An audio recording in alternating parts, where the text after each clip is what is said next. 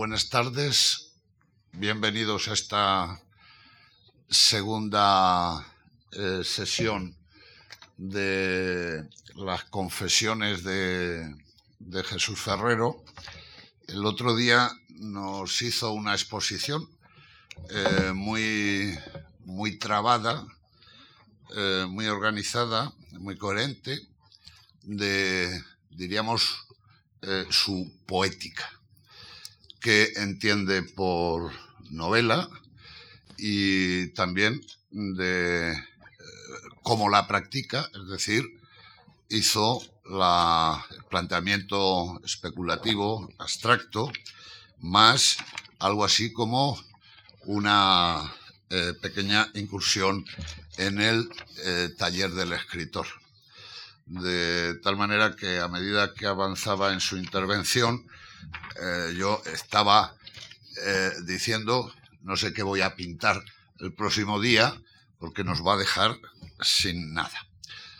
Pero bueno, luego hubo un coloquio donde le plantearon unas cuantas cosas y yo lo que voy a hacer aquí es arrogarme el papel de ustedes. Aunque no sea un coloquio, voy a monocoloquiar con Jesús Ferrero eh, planteándole algunas de las cuestiones que se vieron que les interesaban a ustedes y alguna otra curiosidad, eh, quizá curiosidad mía privada de profesor, que tenemos nuestras manías y probablemente alguna curiosidad que tenga también un alcance más eh, general. Y terminaremos esta sesión según es eh, el hábito de este ciclo con eh, la lectura de un texto, una breve lectura de un texto inédito del propio Ferrero. Eh, una cosa que no hizo el otro día fue mm, explicarnos o ponernos en el contexto de sus orígenes y de lo que significa su aparición en el año 81. Yo quiero recordar que fueron unos años bastante, bastante pobres, bastante penosos para la novela española. Hacía no mucho que había muerto Franco, los escritores andaban bastante desorientados, había una especie de expectativa infundada de que mm, iban a salir eh, aquellos maravillosos originales inéditos que tenían muchos escritores en el cajón y que no habían podido sacar por la censura, pasó el tiempo, allí no salía nada y es que no había tales eh, originales. Y además había una, se produjo una desconexión entre los lectores y los autores como pocas veces se ha producido en nuestra literatura al, al lector español, a los españoles no les interesaba. No me meto porque yo vivo de esto y era profesor y lo leía todo, pero al, lector común eh, no, le no le interesaba nada lo que allí pasaba. Y lo sintetizó muy bien Rafael Alberti el día en que llegó a Madrid para presentarse a las eh, primeras elecciones generales, una periodista muy insistente, ¿qué hace usted? ¿Qué lee? ¿Qué no sé qué?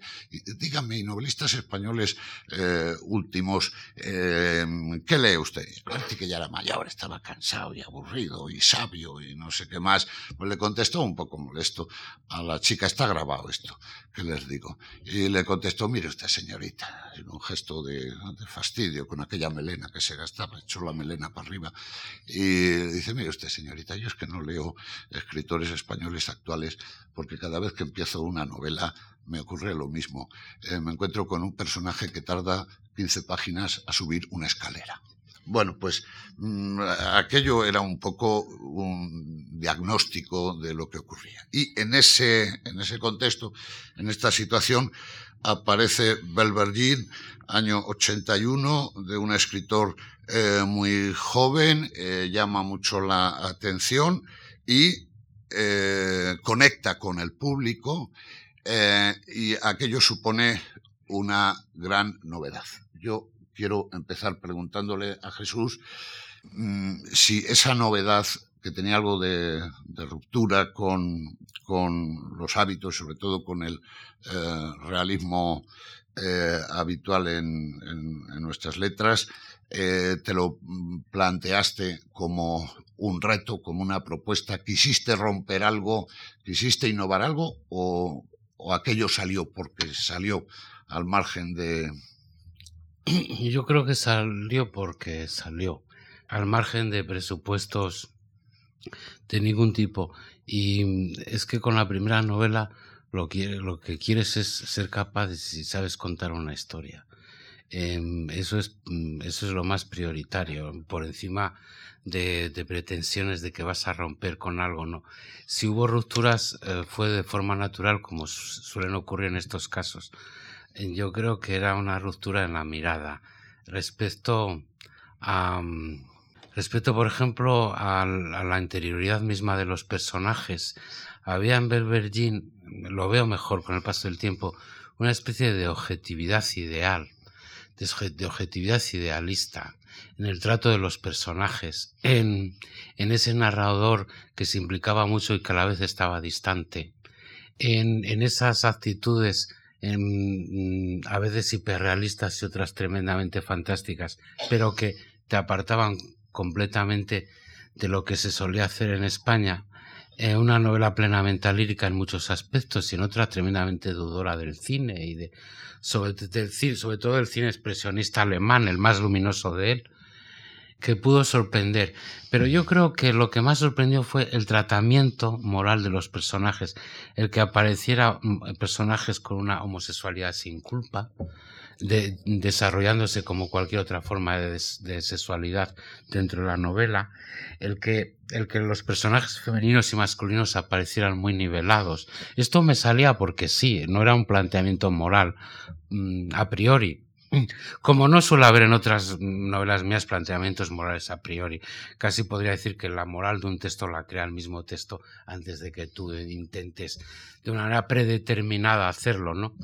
Em, pero eso salía primero de mi situación de extranjero y de hijo de migrantes que nunca acabamos de tener una patria concreta y uno no sabe si es una bendición o una maldición. En algunos momentos puede ser una bendición y en otros no. El hecho de que me había educado en Francia, por lo menos parcialmente, de que había entendido bien el Nouveau Roman, y el estructuralismo, cosa que mis compatriotas no habían entendido, el que me había acercado con cierta profundidad a otras literaturas. Em, todo eso mm, cayó sobre mí y dio origen a la novela. Y que coste que, como toda primera novela, me salió un poco sin querer en la medida en que lo había intentado varias veces y me había resignado a ser poeta porque creía que no podía sostener una narración de largo aliento y de pronto un verano, de la forma más sorpresiva, empezó a salir el cuerpo central de Belvergin, que es ese diálogo de un padre y un hijo, que en la versión de un padre y un hijo, cuyo eh, padre que no sabe que es su hijo, además, y que en la primera versión era un, un señor inglés y su criado chino en Macao, que esta conversación, esta cena empezó a extenderse me di cuenta por primera vez que podía, que parecía que podía sostener una narración y ese fue un poco el huevo de la historia o la yema de ese huevo que luego se convirtió en Belverdín. Em, y creo que así se gestan todas las novelas. La novedad surge quizá porque ya tienes otra mirada incorporada, lo quieras o no, más que como un propósito deliberado de hacer algo diferente.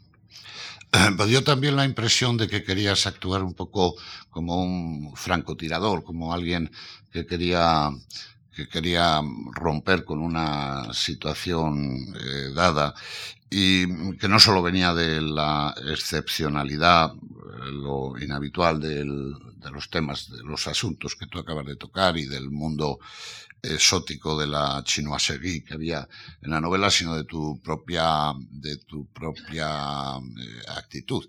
Eh, ahí había claramente un interés comercial, pero yo creo que tú lo, tú lo fomentaste. Me gustaría que lo comentaras con la perspectiva de casi 30 años de la novela. Por ejemplo, la imagen, una imagen vende, y aquella imagen, tu novela era inhabitual, pero tú también eras inhabitual. No, porque... Aquel sombrero que llevabas eh, No. en España No, el nadie sombrero llevaba un, no, el sombrero joven apareció de después. pocos años en España no llevaba sombrero. No, el Eso sombrero- era de los años 40, ¿no? El sombrero apareció después y habrás observado que ahora lleva todo el mundo. ¡Viva, viva!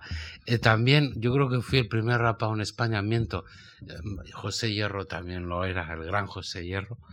Pero yo creo que éramos los dos únicos. Yo confieso que seguí su camino porque me gustaba mucho su aspecto de como de príncipe tártaro. Y, y ahora todo el mundo va rasurado, afortunadamente. Em, em, pero esas actitudes quizás son actitudes juveniles, em, digamos, tandismos juveniles que todo el mundo puede asumir en un determinado momento. Em, no tenían una especial intención. Realmente yo vestía como vestía en París y no hay que olvidar que en París eh, hay una gran intención por parte del ciudadano parisino de convertirse en un personaje. Ningún parisino quiere ser simplemente persona. Todos quieren ser algo más que persona, algo más que persona incluso.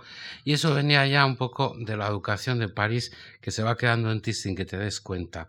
No había ninguna relación. La- Las primeras fotos mías son de un joven de esa época, con la estética de esa época, no demasiado diferente. Eh, Luego me, me, me rasuro el pelo porque para ser medio calvo prefiero ser calvo entero. Y, y pienso que además el sombrero le va, el- a la calva le va muy bien el sombrero, como anillo al dedo.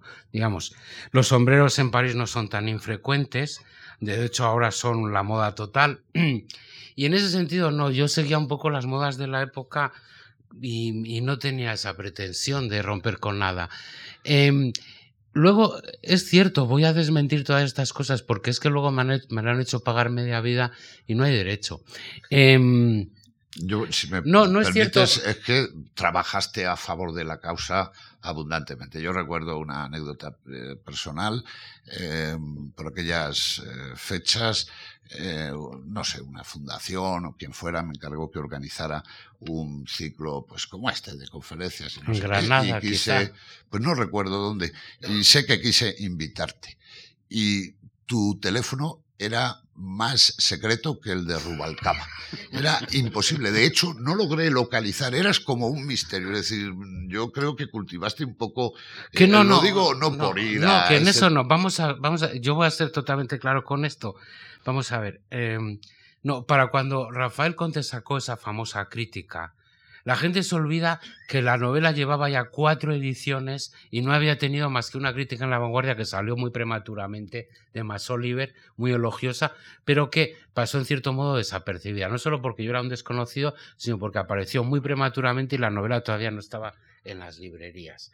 Em, cuando Rafael Conte y él mismo lo confiesa, yo creo, llevaba ya cuatro ediciones. Un poco como en La Sombra. La gente se había identificado mucho con esa novela. Era una novela ideal para que un novio se la dedicara a su novia. Era lo suficientemente excitante y tentadora para que incluso para que incluso les incitara a hacer cosas que no habían hecho nunca y tal. Eso también es la literatura, digamos. También la literatura despliega un nuevo modo de ser y nuevas costumbres sociales y sexuales. Y muchas veces las suele adelantar la novela antes casi de que aparezcan o se conviertan en algo plenamente social. Eh, yo de eso no tenía la culpa. Eh, y es más, es más, varias veces en mi vida he, he, he ralentizado la fama o la posible fama que podía llegar por, por malestar, por malestar individual, por un profundo malestar individual.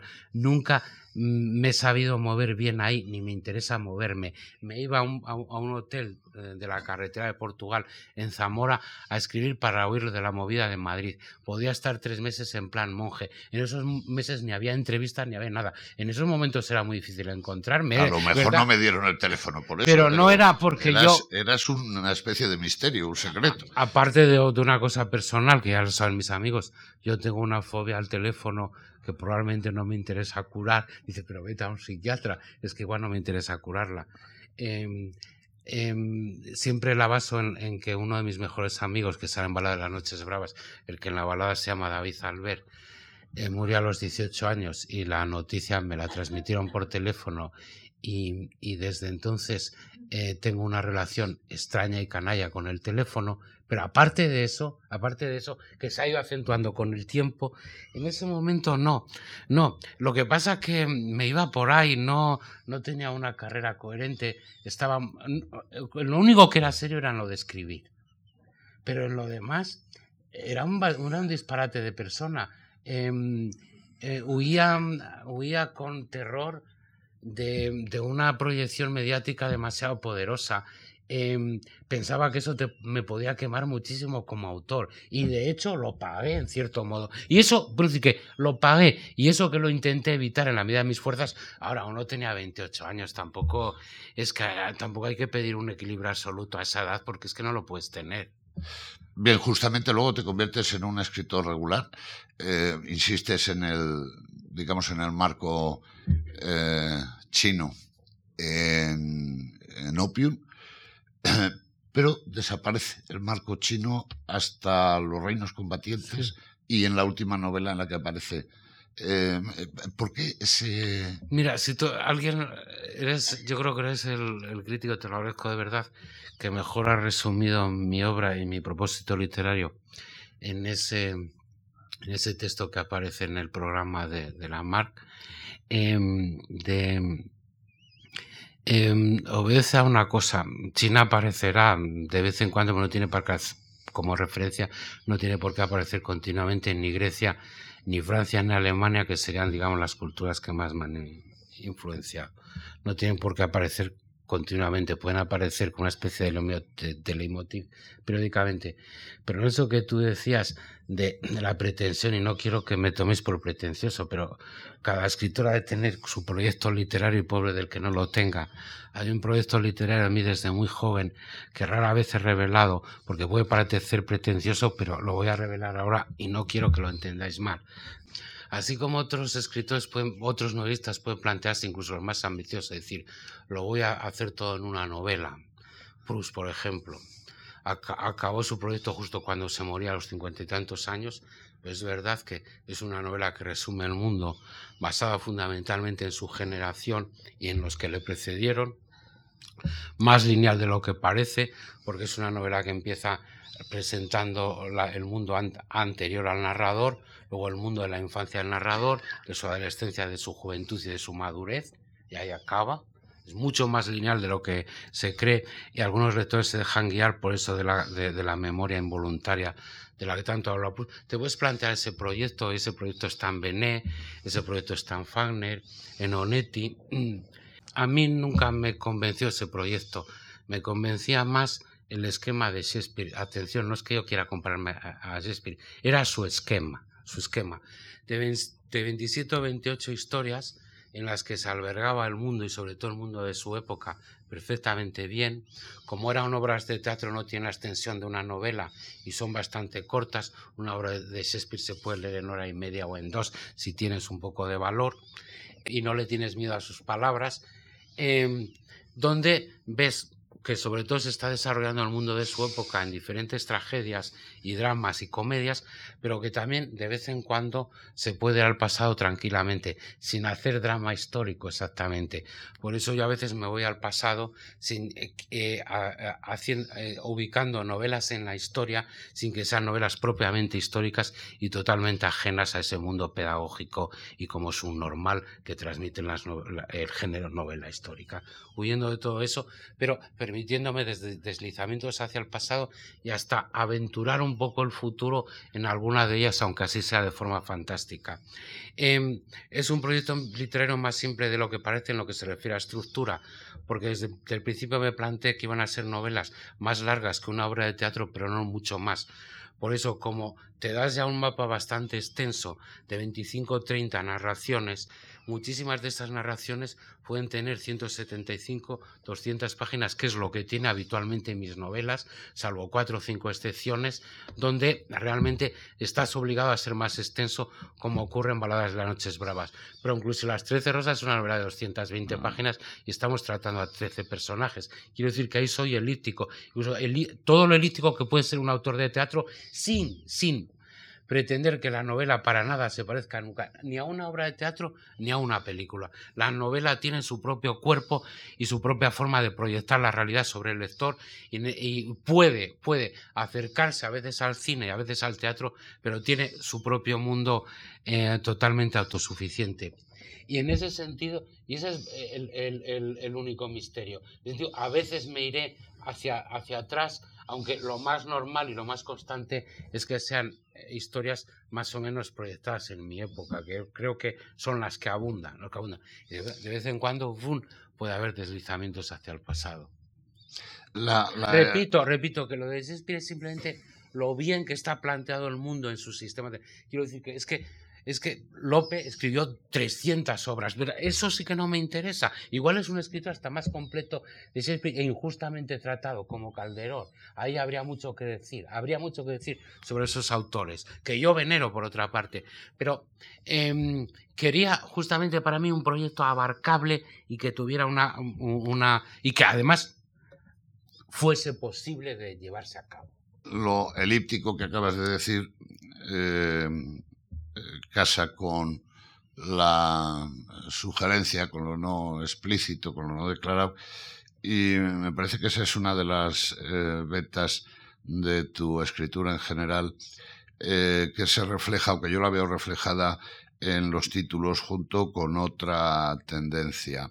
Eh, es curioso la cantidad eh, claro, un lector lo primero que se encuentra con, ante un libro es con el título, y el título es un, es un gancho, produce o engancha, también produce rechazo. Entonces hay mm, eh, una tendencia en tus novelas a poner unos títulos por una parte, eh, muy eh, nominales, eh, un poco en una línea clásica de la novela decimonónica, pues Ana Karenina, Madame Bovary, Fortunata y Jacinta, la regenta no sé qué, que es poner un nombre de que puede salir cualquier cosa, como una insinuación, con algo de misterio. Belvergin, Lucía Temple, Lady Pepa, Deborah Kerr, Amador, Juanelo. Y por otro lado, Mm, como un mundo mm, de cosas excepcionales. Tienes como una tendencia a la hipérbole. La era de la niebla, los reinos combatientes, el secreto de los dioses, los ángeles del abismo, es decir, cosas... Hay un poco una tensión, digamos, entre la insinuación y el apocalipsis en tu, no, la, vena apocalíptica, que es bastante constante en mí, solo sale a veces. No, cuando estás dibujando una imagen del mundo, también piensas en su final, aunque solo sea como fantasía. Pero no. Em, los reinos combatientes es un periodo de, reino de la, de la historia china en la que está un poco ubicada la novela. En ese sentido, no me salgo de lo, de lo normal. Sí que podía haber elegido otro título y en cambio elegí Los Combatientes. Sí que me he dado cuenta, pero eso es irracional, que en mis títulos abundan las letras labiales, sino como, si con el título, si como el título tuviese algo de beso. Eh, Belvergin, Opium, Deborah Blen, Las Fuentes del Pacífico, Balada de las Noches Bravas, eh, Opium. En, las labiales me gustan mucho, me, gustaban ya desde niño. de niño la palabra en español que más me, me gustaba, que en realidad es nórdica, es abedul.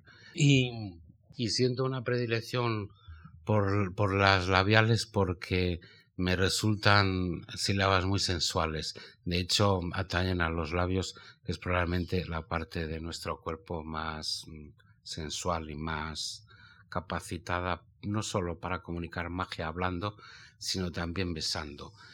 Y, esto muy tardíamente, al darme cuenta de las constantes en mis títulos, he visto que sí, que las labiales abundan, abundan, abundan en mis títulos.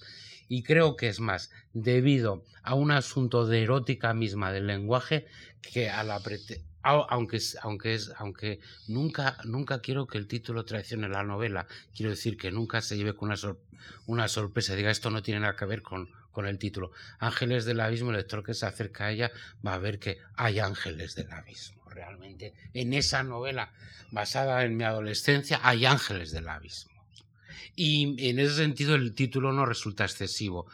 Como en la balada las noches son muy bravas, hay algunas noches bravísimas, y en ese sentido no estás traicionando. Sí que me gusta que tenga una dimensión poética, la he buscado siempre.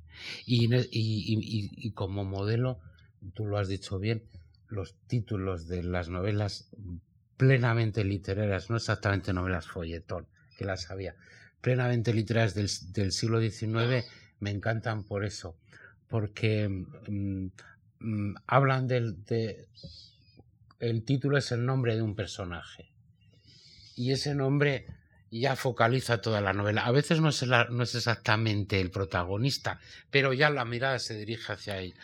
Y eso es una, eso es una manía que tengo desde la adolescencia. Y luego, para mi planteamiento narrativo, iba muy bien, muy, muy bien el nominalismo de las novelas, o cuando no, llevan el, nombre de un personaje, llevan el nombre de una época o, de una atmósfera. Em, y también es una forma de reivindicar el personaje en estos tiempos, en darle un relieve épico, como lo tuvo en el romanticismo, en tiempos en que no lo tiene. Como decir, eh, de todas formas, es esto lo que me gusta independientemente de que no esté. No esté em, y en ese sentido son títulos atemporales, aunque no siempre. Aunque no siempre. Y creo que en general han funcionado. Pero también acepto lo que tú dices, que a determinados lectores le pueden sentir un cierto rechazo hasta esa forma de títulos extranjerizantes muchas veces, aunque yo no lo quiera. Bueno, pero quizá eso mm, sí que tiene que ver con, con, un mundo tuyo muy personal. Hace un momento decías que bueno, la, el, mundo de tus novelas es más o menos eh, contemporáneo, más o menos actual. Eh, a mí me parece que lo contemporáneo en cuanto testimonio, salvo en tu última novela, que me parece que puede indicar un cambio de, rumbo, te, te, importa muy poco. Yo creo que tú eres un escritor con tendencia a la atemporalidad en los temas. Te interesa la naturaleza humana, te interesan las pasiones, pero muy poco el testimonio inmediato. Eh, yo creo que sí, pero de una forma de una forma discreta. Vamos a ver, yo creo que Novelas como Lady Pepa de Débora Blen. Lady Pepa es una novela muy imitada, por cierto, no reeditada, pero sí muy imitada. Em, el último banquete, El diablo en los ojos, em, Las trece rosas, mm, las, la, las políticas que estoy diciendo de la, la primera es El beso de la escena negra y Balada de las Noches Bravas tocan el mundo contemporáneo. Quizá no como otros autores, pero tampoco es ese mi, tampoco es ese mi propósito. Mm, lo que pasa que mm, no mm, tengo siempre muchísimo miedo a que un texto novelesco se pueda convertir en una especie de testimonio social, aunque tú mismo has dicho en ese texto del programa que a veces lo he rozado como las trece rosas y, no me ha importado, no me ha importado. Y, y no, yo creo que hay, yo entiendo haber un equilibrio, es decir, que digamos que la mitad de mis novelas se van hacia el mundo contemporáneo y la otra mitad no. La otra mitad realmente no. Pero lo que sí que te puedo decir es que me siento igual de a gusto. Em, la emoción es la misma cuando estoy tocando una historia de ahora y una historia del pasado. Realmente el placer y el dolor de escribir es exactamente igual y el interés que pongo en ello también.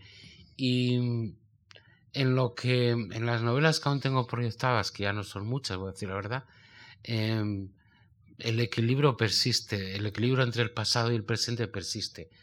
De todas formas, no sé si es coherente desde el punto de vista literario, pero con mi vida sí, porque yo me licencié en historia, en historia antigua, es decir, que el amor a, la antigüedad ha estado ya presente siempre en mi vida y, ya, ya determinó mis estudios universitarios. En cambio, la última, a mí me da la impresión de que puede abrir una, una nueva vía en tu literatura en dos sentidos.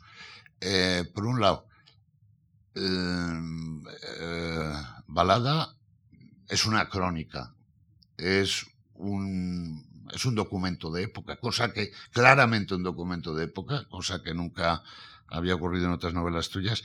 Y segundo, algo que me ha llamado la atención, eh, es una novela con bastante, con bastante humor. Tú, al revés, siempre eres un escritor trágico, demasiado trágico. Tus novelas siempre hay una eh, inclinación a lo tremendo, a lo excepcional, a lo desgarrador, más eh, mm, personajes normales. Yo creo que me consideras más dostoyevskiano de lo que soy. ¿eh? Yo te veo absolutamente dostoyevskiano. Ninguno de los de aquí, de aquí presentes, incluido servidor, serviríamos de personaje para una novela tuya. Siempre buscas gente un poco rara, un poco... No, no, yo creo que, vamos a ver, yo aprecio, salvo en una novela medio maldita que hice y que no sé si la voy a reeditar, el... Creo que hay momentos de humor en todas mis novelas, lo que pasa que no, es, no son nunca el elemento principal. En parte porque no lo he querido cultivar, porque sí que tengo muchos textos sin publicar basados en el humor. Luego yo en la vida cotidiana practico bastante el humor, vamos, em, por lo menos no me es desconocido en mi vida diaria. El elemento humorístico creo que es, que es una de las bases de, Amador. Aunque solo sea la única, ahí, ahí el elemento humorístico era importante. Y a veces también lo es en mi poesía. Quiero decir que em, Mm, sí que he pensado, como pensaba Vargas Llosas de joven, luego cambió de opinión, que el humor nunca me ha parecido el mejor modelo literario. Em, o que una novela sea solo humor. Claro que lo decimos esto cuando el, Quijote es una novela básicamente humorista, humorística y a la vez grandiosa. Em, tomaré en cuenta esa advertencia, pero insisto, salvo en una novela que es una historia sin redención, creo que el humor está como pimienta que de vez en cuando aparece en mis novelas sin que, sin que eso, digamos, las, las devore.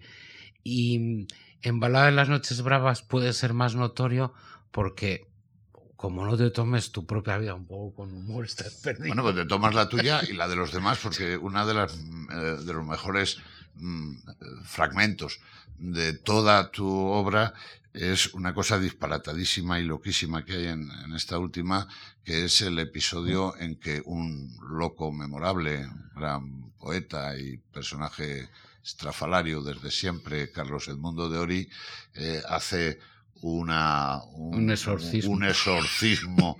A mí eso me ha parecido, es divertidísimo Sí, y, quizá, y quizá también, ah, bueno, luego hay un personaje muy, divertido, este Isam Morengo, el que y te iba a decir, y por primera vez te iba a, quería preguntarte, luego introduces un personaje que tiene una dosis de humanidad, em, no sé incluso si no se te va y lo adornas de una ternura, de una mirada bondadosa que no aparece prácticamente nunca en tu novela. Ese yo creo que es uno de los mejores personajes de toda tu obra. Notas, es intencionado el cambio. No, no, notaba que me pasaba, otra vez no quiero compararme a Shakespeare solo como tomar como ejemplos, de hecho no, no es el, no, es el, no es el autor que más valoro, sí como organizador de todo un sistema, pero no como autor. Tengo autores que me gustan más que él, más que Shakespeare. Pero cuando decía que si no llega a cargarse a Mercucho en Romeo y Julieta se come, se come la novela, existe esa leyenda, me pasaba un poco con, con Isa Morengo que se podía comer la novela y es un personaje que voy a utilizar posteriormente porque apareció aquí además al final y es tremendamente omnificador y necesario. Bueno, de todas formas, lo que yo sí he intentado siempre en mis novelas de verdad es que el narrador fuera en cierto, ecuánime en el tratamiento de lo real hasta cuando era un narrador en primera persona. Digamos, por lo menos eso me lo he impuesto, me lo he impuesto hasta con ferocidad, mm, porque siempre he creído más en la ironía sin vinagre que en la ironía, que en la ironía del amargado. Y salvo, ya te digo, salvo en una o dos novelas que yo veo que donde priva la amargura y casi se come las novelas, en los demás, creo que en los demás hay un atemperamiento en no cerrar trágicamente las novelas nunca, sino que después de la tragedia darle un respiro reparador, no acabar nunca las novelas en el, en el momento culminante del dolor o del placer, sino darle un punto de vista reparador que nos acerca a la naturalidad misma de la vida. Ese equilibrio lo he intentado preservar siempre en mis novelas. Igual no siempre lo he conseguido, pero por lo menos como intento está. Incluso en Las Trece Rosas, una historia tan amarga, la novela no acaba en el punto culminante del dolor, sino que va descendiendo lentamente, lentamente, hasta llegar a una cierta normalidad, porque no me gusta, no me gusta eso, no me gusta ser implacable. Y porque ahí le has dado un tratamiento más eh, lírico que testimonial. A las Trece Rosas, sí. sí. Entonces eso hace que no entres, digamos, que no hagas una crónica. Sí, pero es que elementos testimoniales ya había muchos y muy buenos. Quiero decir que con eso hacías otra cosa, a mí me parecía, ¿no? Con eso hacías otra cosa o, en realidad ya estaba hecho, lo demás ya estaba hecho. Bueno, eh, pero el, tema lo sacaste tú. Eh, yo creo que, eh, hombre, no era algo inédito pero mm, en general la gente, yo mismo, yo no tenía muchas noticias. Y luego ha habido como una especie de resaca de... Hombre, yo lo que hice con esa historia ya es muy importante, es hacerla narrable. Y en ese sentido, cuando los demás ya ven cómo la has abordado y tal, ya tienen un gran camino hecho, pero tienen un gran, gran camino hecho, porque ya saben cómo abordar esa historia y incluso la pueden abordar de forma muy diferente a ti, pero en cierto modo ya ven cómo uno ha organizado el material narrativo, que es una historia en la que sí, la dimensión lírica es permanente, pero en la que no invento gran cosa. ¿eh? Quiero decir que de la acción en sí la reconstruyo, la reconstruyo a veces con imaginación, pero inventar, inventar, inventar, no. No, lo que pasa es que aunque no inventes, la, labor de construcción es igual. Pero quiero decir que incluso en esa novela yo no he intentado, porque mm, digamos que aspiro a ser un, escritor emocionalmente equilibrado en la, forma de construir las historias. Em, no, no me interesan los extremos. Puedo, puedo admirar inmensamente a, escritores que han llevado al límite su arte y su desesperación. Los puedo admirar pero no seguirlos, porque creo que eso no es, no es mi camino ni el que me interesa. Em, y si a veces he dado sensación de lo contrario, desde luego no ha sido por voluntad. Con voluntad no, la voluntad va por otro lado y es más, me, identifico mucho más en los escritores ecuánimes y equilibrados que en los excesivos, pero mucho más ya desde niño, vamos. Tu visión de, de la vida en general es, eh, es, muy, es muy sombría. ¿Tú crees? Creo. Yo diría que no. Eh, desde luego que el, dolor y la tragedia está más o menos presente en todas mis novelas, pero lo, he observado en, mi vida y en la vida de todo el mundo. Lo he observado. Digo, no es una cosa que es una cosa que más bien tendríamos que interpretarla con naturalidad, porque está ahí siempre. Em, pero el, novelas realmente sombrías, sombrías, que yo puedo decir, en su análisis general, ateniéndome a todas las fuerzas que se están moviendo, las negativas y las positivas. Novelas sombrías solo veo Deborah Blen, que es una de mis novelas malditas. Em, el efecto eh, Doppler ya no, porque aunque incluye un, suicidio en su corazón, la vida continúa en el narrador, que es muy joven y que tiene toda una vida por delante. Y en ese sentido, y así podría decir de todas mis novelas, mm, las más sombrías serían Débora y las Trece Rosas, pero las Trece Rosas por necesidad. Ahí no cabían, no cabían, no cabían castañuelas. Em, en las demás, lo que nunca, mm, quizá también en el último banquete, mm, pero, como, pero, como sigas repasando, te encuentras con que todas son sombrías. No, pero el cierre de la historia no es sombrío. Y en cualquier caso, yo no creo que sea más sombrío que otros autores del siglo XX y de este siglo que están haciendo. Es más, cuando leo a contemporáneos, los veo todavía mucho más siniestros que yo y más, sombríos. Es que de todo hay, ¿no? No, no, pero te puedo decir que es curioso. amigos míos que están muertos y que han llegado a ser escritores muy notorios, desde luego no me parecen más sombríos que yo, ni de lejos. Fue muy amigo de, de Bolaño, que en paz descanse, y la verdad, no veo, no veo que yo sea más sombrío que él para nada. Es más, yo creo que soy mucho más sombrío que yo.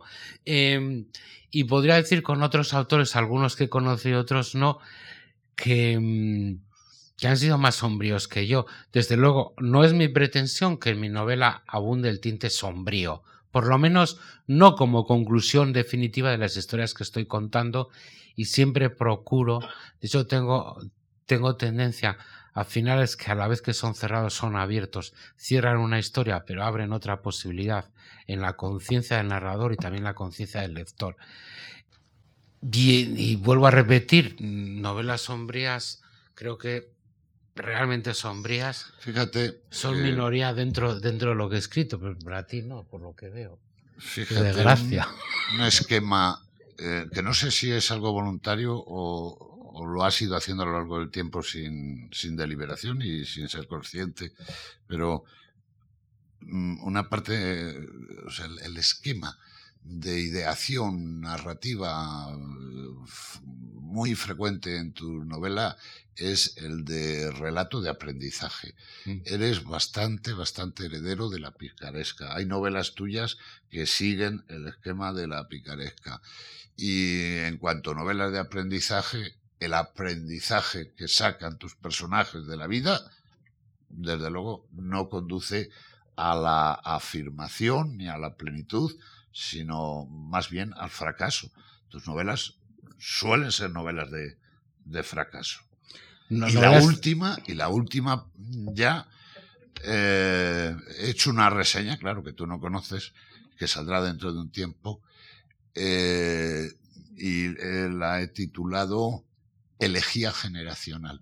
Bueno, no, pero es que la elegía es un la elegía es una visión del pasado que puede estar impregnada de tristeza en la medida que es algo que tú has pasado y a la vez de alegría porque has sobrevivido a eso.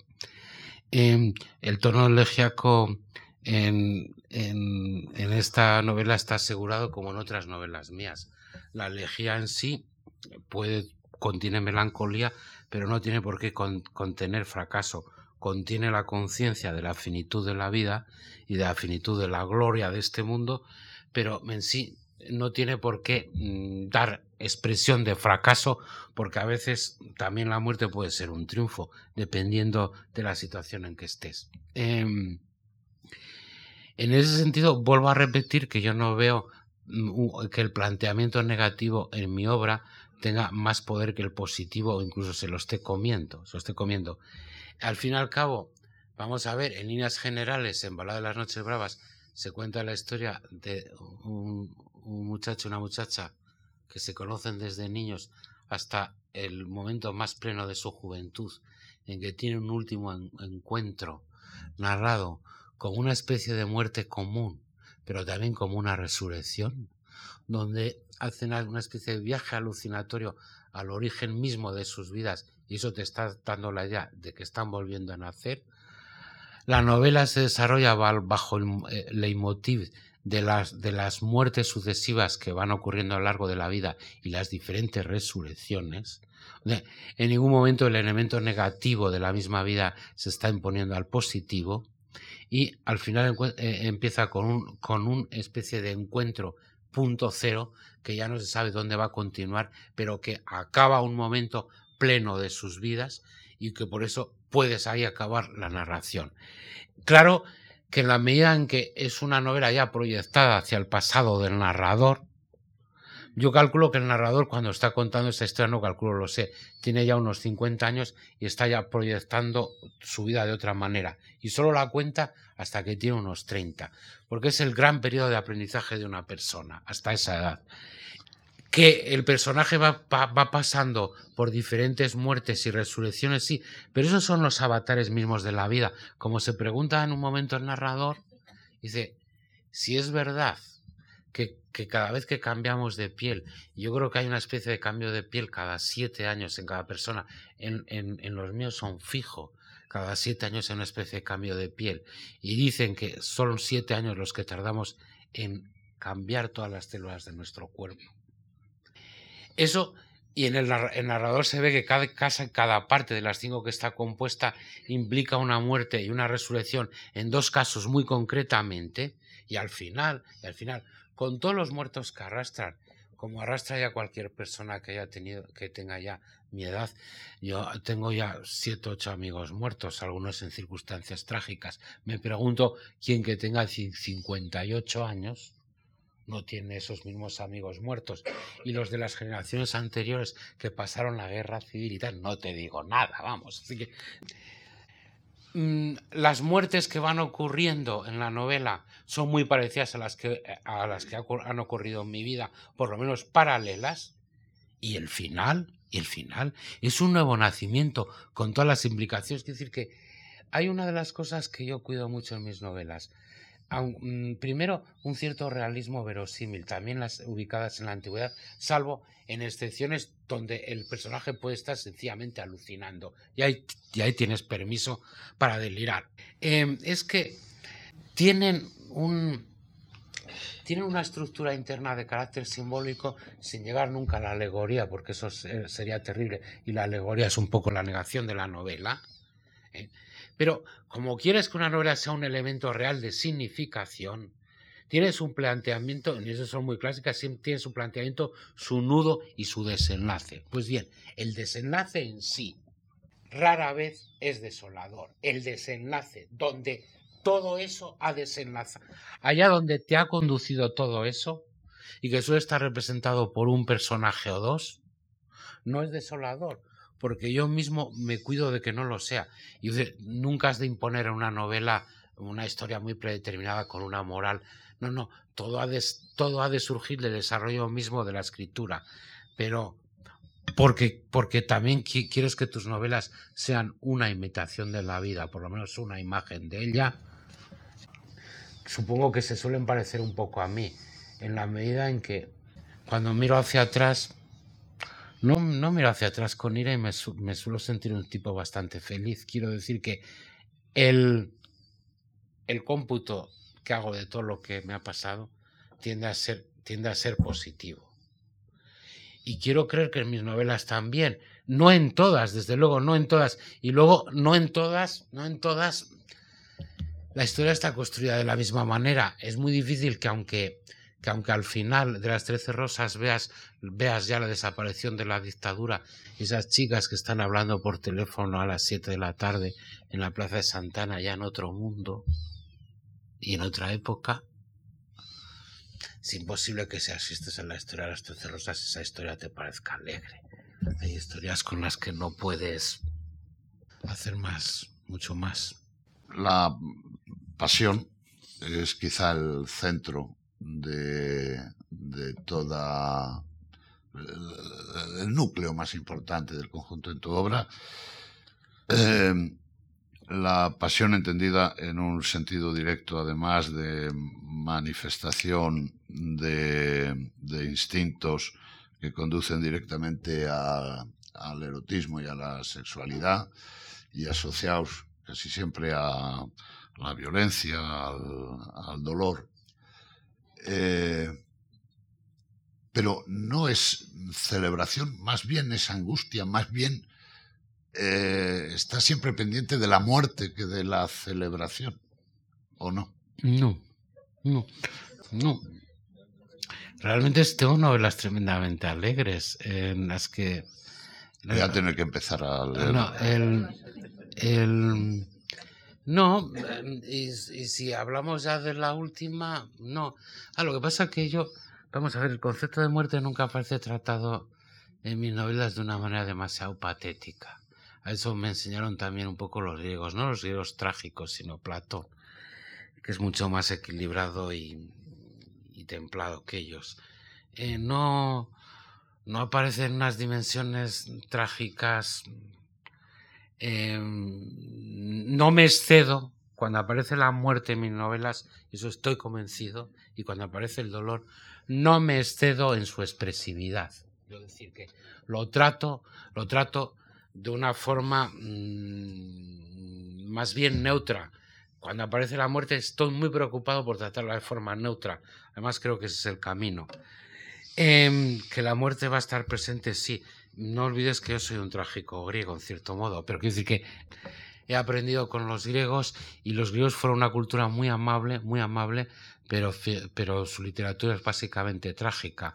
Y fíjate que Aristóteles decía que que lo mejor, y, no, y, nadie lo considera un, filósofo negativo, que lo mejor es no haber nacido, pero que si has nacido lo mejor es ser filósofo, lo mejor es ser sabio para no morirte ignorante como cuando naces. Esa, eso va a estar siempre pesando sobre mi obra, pero repito, no me considero, primero, excesivamente patético. Es más, yo creo, yo creo que una de las claves que hacen de que yo no sea, no sea un novelista eh, realmente popular y probablemente tampoco me interesa, eh, porque eso trae también sus problemas, es que creo que tiendo a ser un narrador más bien de los de tipo frío y distante.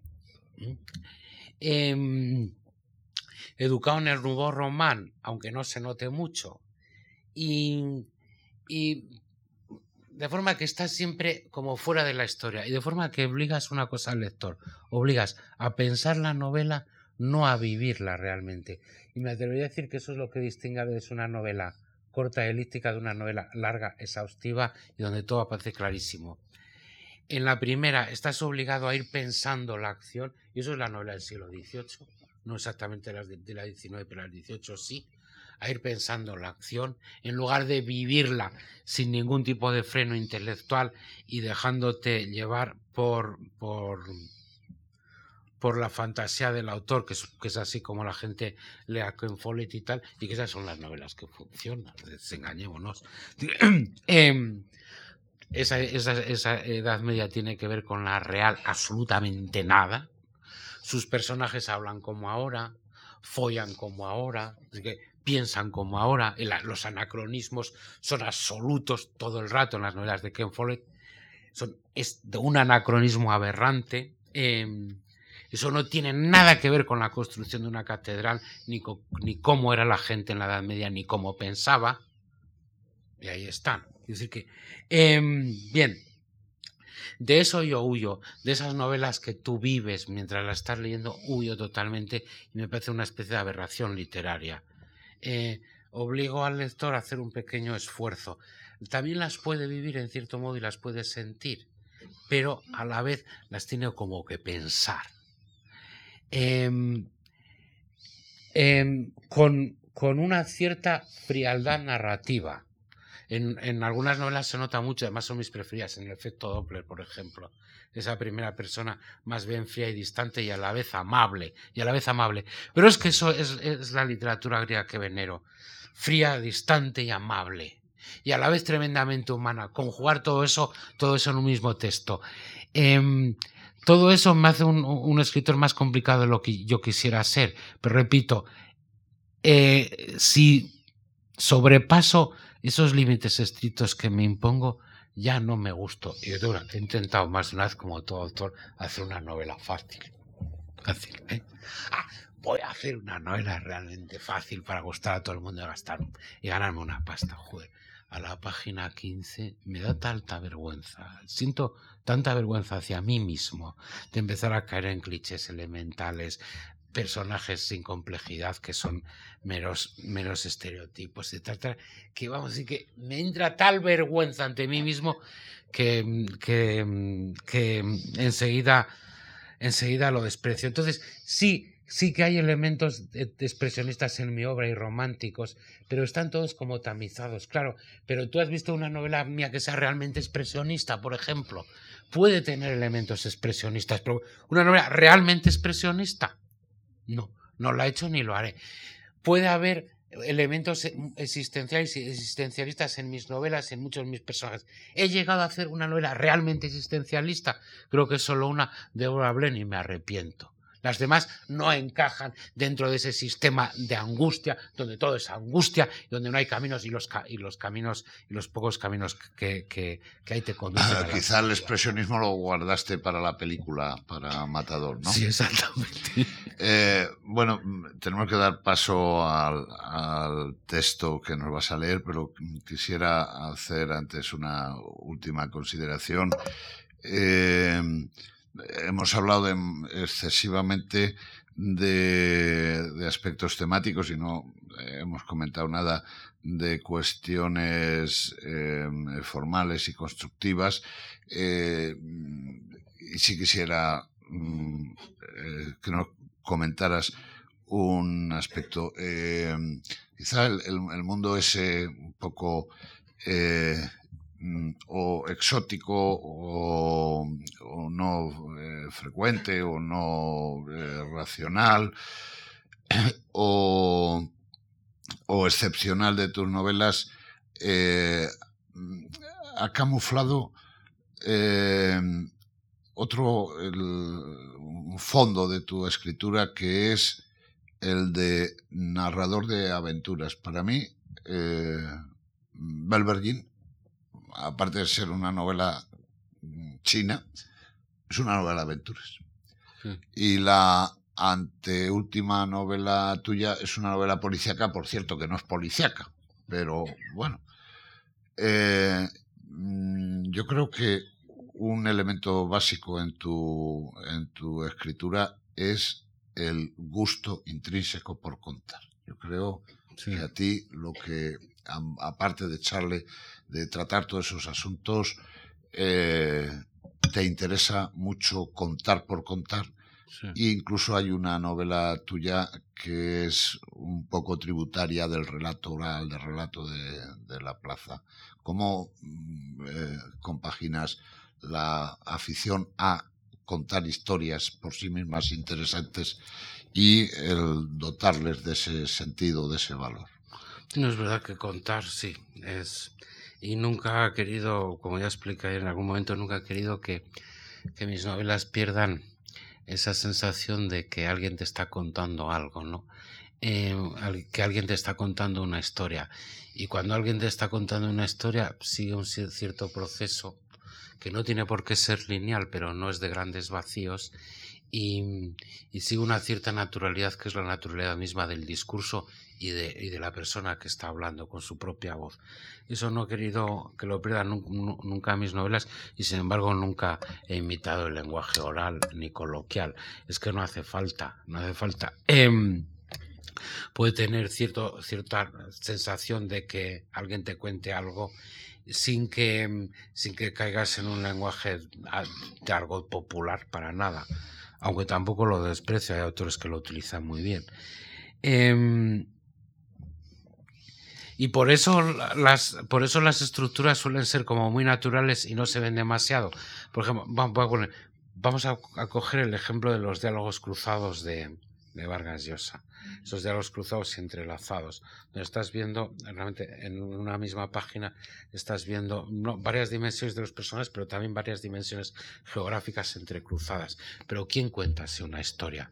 En cuanto, en cuanto huimos de una cierta naturalidad del, del lenguaje, de la narración, de la narración contada, mm, entonces ya entramos en la narración escrita. Nadie te va a contar una historia cruzando diálogos, tampoco te va a contar nadie una historia de monólogos sucesivos. Ahora hago de albañil, ahora de empresario, ahora hago de patrón.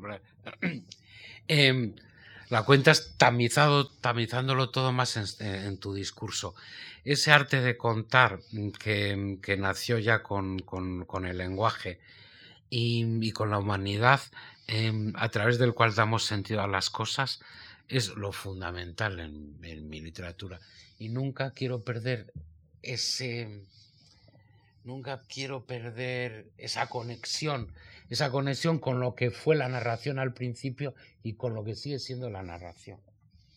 Sí, el arte de contar por encima de cualquier otra, otra actitud. Bueno, pues muchas gracias, Jesús. Eh, yo seguiría preguntándote más cosas, pero eh, pero creo que también tiene mucho interés el que nos eh, des una, una, primicia. Así que eh, gracias por haber respondido. A ver, cuánto tiempo tengo para leer estas cosas. ¿Diez, diez minutos?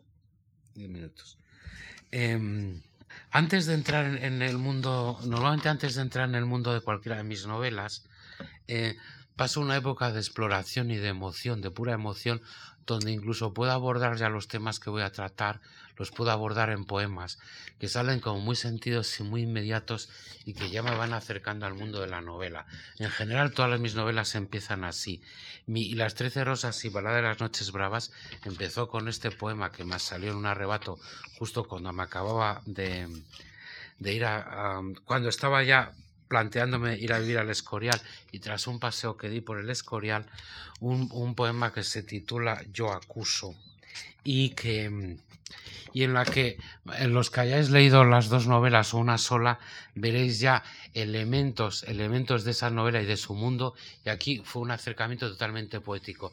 Eso no quiere decir que estos estos textos eh, sean ya tributarios de la novela o la, novela tributaria de ellas. No, no, se, produjo un, contacto como de vasos comunicantes y unos temas pasaron a otros, pero estaban ya aquí configurados por primera vez. Yo acuso a los que no han leído un poema japonés que dice, hoy vi las primeras nieves y olvidé lavarme la cara. Yo acuso a los que no se olvidan de lavarse la cara cuando ven las primeras nieves y las últimas, especialmente si son nieves de primavera. Yo acuso a los que ven nieve en mayo cayendo sobre la plaza de Oriente y no le regalan a alguien un diamante más grande que el Riz. Yo acuso a los que nunca han robado un diamante. Y acuso a los que no han hecho saltar la banca de un casino porque se lo dijeron unos ojos líquidos. Yo acuso a los dioses por haber desaparecido y por demostrarme que la eternidad no eterniza a nadie. Yo acuso a los que no saben hablar y a los que no saben callar y a los que le tienen más miedo al silencio que al vacío. Yo acuso a los que no han visto los ojos de la locura. Yo acuso a la razón pura de haber ocultado monstruos durante siglos. Yo acuso a los padres que devoran a sus hijos. Yo acuso a Morfeo y al cannabis por haberme deparado el sueño una tarde en que tenía una cita con Hélène Monsacre. Fue un despiste digno de Baudelaire, que me ha dolido siempre. Veinte años después volví a ver en París los ojos verdes de Hélène, pero todo era distinto. El abismo del tiempo había diluido los fantasmas del deseo y al volver la vista atrás los dos debimos ver muchos trenes ardiendo que iban a perderse en el violento atardecer. Y me acuso de haber sido un amante ingenuo y sentimental de Cassandra Andrade, que entonces se creía la pitonisa de Delfos y que me torturaba formulando horribles profecías antes de darme un beso en los labios, como aquella vez en Delos, cuando vimos a un turista alemán tropezar en el templo de Febo. Su sien fue a dar contra una piedra y murió antes de que llegase el médico. ¿Lo recuerdas, Cassandra? Tú habías maldecido a aquel turista gordo y macilento, y para mi gran asombro, Apolo te escuchó. ¿Hizo bien? Yo acuso a todos los turistas que van a Epidauro en invierno y en verano y convierten el Valle del Silencio en un infierno de aire acondicionado como el que conocimos hace demasiado tiempo. Yo acuso a los padres de familia que hacen fotografías Kodak de sus hijos y los lirios y las olas. Yo acuso a los que nunca se sintieron sumergidos en el otro. Yo acuso a los que no han tenido la impresión desgarradora de que estaban habitando el corazón del vértigo. Yo acuso a los que nunca convirtieron todos sus sentidos en un capítulo ejemplar de la historia universal del deseo y acuso finalmente a los que no hicieron de todos sus recuerdos una hoguera. Este es un poema que denota también una cierta amargura, como diría mi amigo Santos, pero este otro ya no. De aquí, de aquí fue surgiendo ya el mundo de, de, las, de la balada y en otros dos poemas que no he leído, también el mundo de las trece rosas, que eh, fue surgiendo en torno a, esta, a, esta, mm, a este juego poético con el concepto yo acuso, con el recuerdo, con lo que uno se ha propuesto en la vida y con lo que no. Este poema, que no va a ser el origen de nada, em, está, yo me coloco más bien en la voz de un personaje y habla de algo que me está haciendo ahora mucha gente, sobre todo de mi edad. No sé si Santos se ha atrevido a ello, a dejar de fumar. Y se titula El año que dejamos de fumar. Es a la vez una reflexión más que sobre dejar a un lado este hábito, sobre lo que le está pasando a mi generación en este momento y sobre lo que me ha pasado a mí. El año que dejamos de fumar, vi que mis novias se habían convertido en brujas y que me perseguían por un páramo tristísimo. Pero yo no era Macbeth. Yo era solamente el que sabía, casi desde la adolescencia, que el destino es irónico hasta con aquellos que abrazan la ironía. Mis novias se reían, mis novias no se reían el año que dejamos de fumar, más bien gemían entre la niebla evocando noches de extremo placer. Pero aquellas islas equinociales que cobijaron nuestros cuerpos gloriosos bajo el sol de julio quedaban muy lejos el año que dejamos de fumar, tan lejos como el Big Bang. El año que dejamos de fumar, vi una colina donde algunas mujeres me estaban diciendo adiós y vi a mis amigos reunirse para hablar de sus hijos y sus dientes postizos, si bien a mí me parecían cerdos como aquellos que vio Odiseo en la isla de Circe. El año que dejamos de fumar me planteé cambiar de vida Adiós al fulgor del whisky tan parecido al fulgor de Dios. Adiós a las veladas literarias interminables. Adiós a la resurrección de la carne de Cristo. Pero no. El año que dejamos de fumar, decidí seguir fumando algo y bebiendo algo y pernoctando algo en las praderas azules como un animal. El año que dejamos de fumar, vi la luz en mi cerebro y decidí seguir siendo un poco como siempre he sido. Pero no, pero no. El año que dejamos de fumar no ocurrió nada de eso. En el mundo acontecieron grandes catástrofes y se empezó a hablar en serio del cambio climático. Los prudentes de siempre prohibían fumar a los fumadores, que ni eran culpables del agujero de ozono ni responsables del efecto invernadero. A Hegel le hubiese gustado mucho nuestra época, pensé el año que dejamos de fumar. El año que dejamos de fumar me compré una bicicleta sin cambios y me puso a subir el monte Avantos. Nunca he estado tan cerca de la muerte. El año que dejamos de fumar empecé a interesarme por el ocultismo y leí veinte veces los misterios de la mente del doctor Bader Christus, un hijo de alemanes nacido en Minnesota. El año que dejamos de fumar di una conferencia sobre el Big Bang en Puerto Rico y otra sobre las cuerdas cósmicas en Andorra. El año que dejamos de fumar me escribieron una carta de la Universidad de Oxford para ver qué era eso de la intramente específica de la que yo había hablado en un artículo que por razones imposibles de explicar se les había colado en el almanaque navideño dedicado al pensamiento occidental. El año que dejamos de fumar empecé a escribir un ensayo sobre Hamlet en el que venía a decir que su padre lo había violado a los nueve años y que por eso era tan reacio a vengarse de él. Quería escandalizar a los ingleses para que me escribieran otra vez de Oxford, la universidad donde el gran Gatsby había hecho un cursillo de tres meses. El año que dejamos de fumar Soñé que todo había sido un sueño, soñé que estaba a punto de comenzar el pasado, soñé que mis amigos no eran cerdos, soñé que yo no era yo mismo. Soñé que muchas fuentes se precipitaban a lo lejos, soñé en el cielo y en el infierno, y volví a leer a los griegos y a los chinos, que siempre han sido mi consuelo, cuando las tardes alargan y se abisma en mi garganta la náusea existencialista. El año que dejamos de fumar, intenté atracar un banco en Algeciras. El año que dejamos de fumar, me propuse escribir un libro de mil páginas severo y definitivo que se iba a titular Historia Universal de las Catástrofes Humanas y Divinas desde el origen del mundo a la actualidad.